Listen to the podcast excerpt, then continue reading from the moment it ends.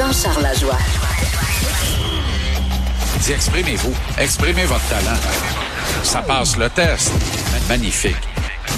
Jean-Charles Lajoie. Bonjour Jean-Charles. Comment ça va? Ça va très bien. Alors, tu veux nous parler aujourd'hui de Kovalchuk. Euh, c'est la nouvelle sensation à Montréal. Ouais. Écoute, je... quelle ne fut pas ma surprise de lire Régent Tremblay ce matin, ce patriarche que j'aime beaucoup, euh, qui pour moi est un mentor et euh, une véritable légende. Et là, ce matin, Régent se laisse bercer comme l'homo flambeau bien haut, comme le partisan moyen de la flanelle, cette par ailleurs sainte, et il embarque lui aussi dans la bromance Ilya Kovalchuk. Euh, je peux le comprendre. Mais comment ne pas embarquer, là? Non, non, je peux le comprendre. On signe un Quatre gars comme buts, ça, quatre ouais. passes, 8 points en 8 matchs, temps d'utilisation moyen 19 minutes 31, différentiel plus 3, moyenne de 3 tirs au but par match. En plus, il est impliqué, il distribue des mises en échec, ce qu'il n'a pas fait souvent au cours de sa il amène carrière. un enthousiasme, un leadership. Je sais pas si c'est moi qui est niaiseux, il me semble qu'on sent ça sur la glace, qui, qui est comme plus fier que les autres, qui a plus, il y a quelque chose de plus, là. Une force tranquille. Il est content d'être là. Il veut saisir sa dernière chance dans la Ligue nationale. Quand un gars a tous ces millions de dollars-là en poche, euh, qu'il se comporte comme un véritable professionnel, comme il le fait, c'est formidable pour le reste des équipiers, pour le reste des troupes, pour les jeunes joueurs de l'organisation, notamment. Puis moi, Mario, là, je, je te dis pas que je ne suis pas en bromance avec Ilya Kovalchuk. Je suis totalement d'accord avec tout ça. La preuve en est, aussitôt qu'en novembre dernier, je recommandais fortement, publiquement et privément, à la direction du Canadien de l'ancien SOS à Ilya Kovalchuk. J'avais pas de, de grande science, de grand savoir, mais ce que je savais par contre, c'est qu'il prenait un soin jaloux de sa condition physique et bien qu'il n'avait pas joué de match régulier depuis euh, quelques semaines à l'époque, parce que les Kings l'ont libéré au début du mois de novembre, eh bien, il continuait de s'entraîner farouchement et il serait prêt au cas où une équipe lui lancerait un SOS. Et de ce que je comprenais à l'époque, il y avait des équipes intéressées, mais pas tout de suite. Il préférait laisser courir pour voir comment tout allait évoluer avant de lancer un SOS à Kovalchuk. Alors, je me disais, dans le pion à tout le monde, on a des blessés. Ça prend quelqu'un que le public va aimer. Et à Montréal, tout de suite, on est tombé en amour avec ce gars qui est un joueur d'hockey de carrière, une superstar de la Ligue nationale du passé, mais on les aime. On a besoin de ça. On a besoin d'aimer ce genre de gars-là. Et c'était évident que l'histoire d'amour à l'Est canadien, à moins évidemment que Claude Julien ne coopère pas.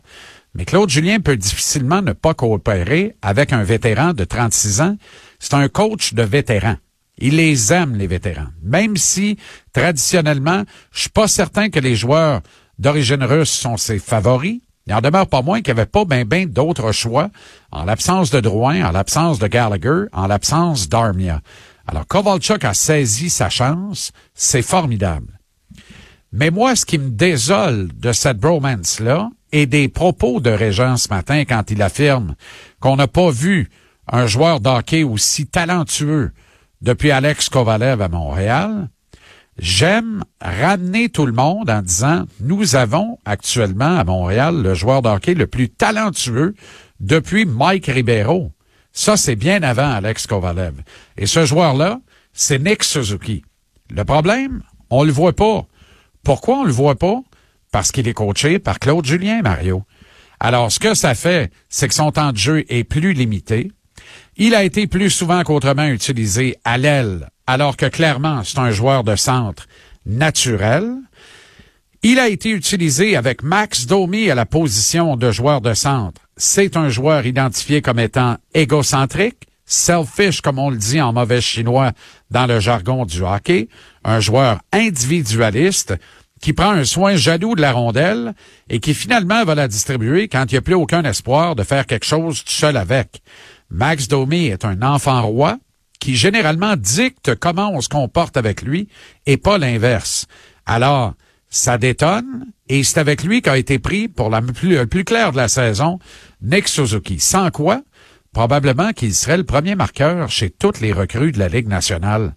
Le nombre de fois où je l'ai vu préparer des jeux savants que des gars comme Jordan Will et Nick Cousins n'ont pas été à même de compléter, et j'ai trouvé ça tellement déplorable. Des petits points ça et là. Il a 27 points, Suzuki, le meilleur marqueur chez les recrues de la Ligue nationale et l'électrisant défenseur de l'Avalanche du Colorado, Kyle McCarr, qui en a 37. Ce 10 points-là qui sépare les deux, avec la confiance qui s'ajoute parce que plus tu joues, plus tu es utilisé dans des situations gagnantes, plus tu gagnes en confiance, donc plus tu produis. Kovalchuk en est d'ailleurs la preuve vivante actuellement. Pourquoi Kovalchuk produit ici, produisait pas à Los Angeles? Parce qu'il avait pas la confiance de son coach à LA, alors que là, il s'est assuré de l'avoir ici à Montréal et ça marche. Et c'est pas différent pour un kit de 20 ans que pour un vétéran de 36 ans.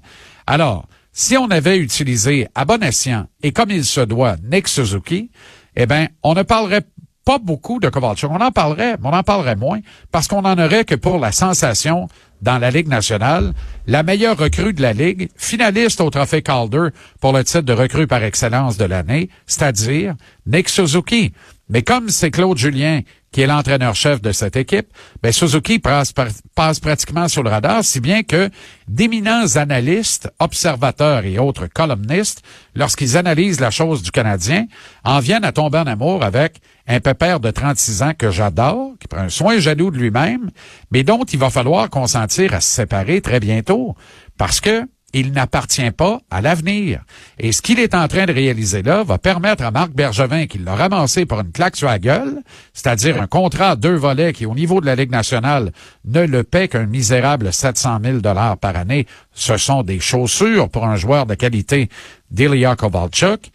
Eh bien, il pourrait rapporter au moins un choix de deux, je dis au moins, au moins un choix de deuxième tour dans une transaction.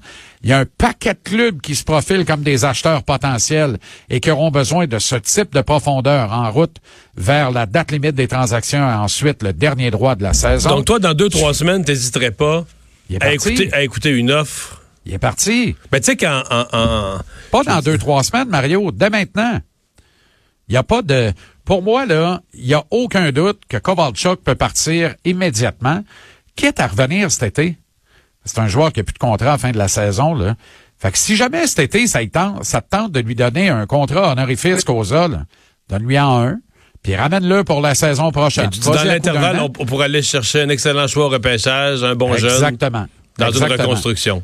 Exactement. Tu sais, il y a une équipe qui s'appelle les Prédateurs de Nashville qui euh, pour qui c'est pas la panacée en attaque. C'est un joueur qui est un, un fit parfait pour moi chez les prédateurs de Nashville. Nashville, ils ont leur choix de première ronde, mais ils ont deux choix de deuxième ronde, dont celui des Devils du New Jersey. Si t'es capable d'arracher un des deux choix de deuxième ronde des prédateurs, celui des Devils, ou le plus haut des deux, mais ce sera les Devils, ton deuxième choix, va peut-être être le, le 33e ou le 34e ou le 35e total de l'encan à venir. C'est encore pas pire, là. Ben, ça a bien du bon sens. Tu comprends? Alors, pour moi, là, il y a un fit naturel. Il y a une option là qui est claire. Il y avait les Bruins de Boston qui avaient manifesté de l'intérêt. Tu veux-tu vraiment l'échanger à Boston? Ça, c'est une autre affaire. Veux-tu aider les Bruins, d'une part? Et d'autre part, il semble que les Browns se tournent davantage vers Chris Kreider, qui a moins de talent naturel, mais qui a peut-être encore plus de jambes à ce moment-ci de sa carrière que Kovalchuk. Euh, Kreider, qui est un porte-couleur des Rangers de New York. Les Penguins de Pittsburgh aussi, c'est une équipe qui est fort intéressée. Des clubs qui ont encore leur premier choix, Mario, là, il y en a des masses. Puis, il y a des clubs qui pourraient être des acheteurs, qui ont deux choix de premier tour, puis, comme je te disais, les prédateurs de Nashville, eux, ont deux choix de deuxième tour, dont celui des Devils du New Jersey. Alors, ça, c'est des clubs là, clairs avec lesquels le Canadien doit danser pour un gars comme Kovalchuk, pour un gars comme Thomas Tatar, pour un gars comme Jeff Petrie, et j'oserais dire pour un gars comme Max Domi. Qui pourrait avoir du mouvement. Mais toi, tu souhaites qu'il y ait du mouvement il doit y avoir du mouvement. Il doit y avoir du mouvement. Canadien, là, pour un club qui ne participera pas aux séries, là, va avoir ben trop d'allure dans l'alignement de partant si tous les blessés reviennent au jeu. Les blessés reviennent au jeu, là, admettons qu'on touche pas à Dano, Tatar et Kovalchuk, parce qu'ils font flèche de tout bois, puis ils produisent, puis ils donnent du bon hockey. Là, tu te retrouverais potentiellement avec Suzuki au centre de Domi à gauche et Gallagher à droite. Et tu aurais Kotkaniemi au centre de Drouin à gauche et Armia à droite. Et tu pourrais compléter avec Ryan Pellig au centre de Paul Biron à gauche et Arturi Lekonen à droite. T'as quatre très, très bons trios de la Ligue nationale. Mais en même temps, ça te laisse Nate Thompson avec Nick Cousins et Jordan Wills sur le cinquième trio. Alors, tu peux te permettre de liquider et Kovalchuk et Tatar des douze premiers attaquants parce que tu en as trois autres qui attendent en rappel sur le cinquième trio de l'équipe. Et les quatre trios dont je te parle là, c'est pas vrai que le club va en gagner 32 sur 32. Les probabilités mathématiques demeurent à moins de 3% actuellement d'entrer en série.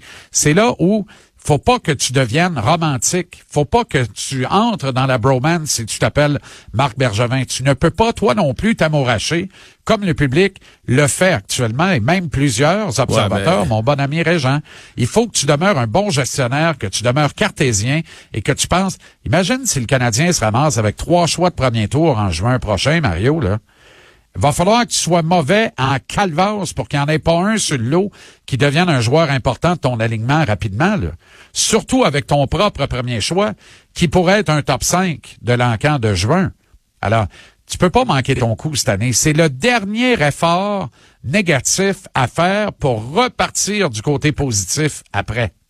L'histoire va être bien différente l'an prochain. Là. Puis c'est pas parce que Tatar et Kovalchuk ne sont plus là que tu n'auras pas une bonne équipe. Il va entrer Cofield, puis il va entrer le premier choix de l'équipe à l'encan à venir en juin, puis il va entrer Romanov en défense. Alors là, faut juste que tu sois un gestionnaire responsable. Parce que les contrats de Petrie et de Tatar, ils viennent à échéance à la fin de la prochaine saison. Et ces deux gars, dans le cas de Petrie, il sera à la mi-trentaine, Tatar aura 31 ans. Ces deux gars que tu pourras pas voir sans scène dans la pièce sur le prochain contrat à leur consentir. Or, ces deux gars que si tu décides de les garder l'an prochain, tu vas être pris pour les perdre pour rien à la fin de la saison parce que à la date limite des transactions en 2021, tu vas être dans le mix pour une place en série, donc tu seras pas vendeur. Puis le public comprendrait pas que tu les échanges. Tu vas être pris pour les garder à ce moment-là. Le meilleur moment pour les échanger, tu as deux options, deux fenêtres. Avant la date limite des échanges, là, ou en marge du repêchage à venir en juin, alors qu'ils auront encore un an de contrat au compteur. Mais je pense que la meilleure valeur, c'est là, à la date limite des transactions, parce qu'il y a plus d'acheteurs qu'on pense qui vont être dans les temps. Puis il va se payer des beaux choix de première ronde. Tu peux pas manquer ton coup. Tu un choix de première ronde pour Tatar, un choix de première ronde pour euh, Petrie et un choix rapide de deuxième ronde pour Kovalchuk.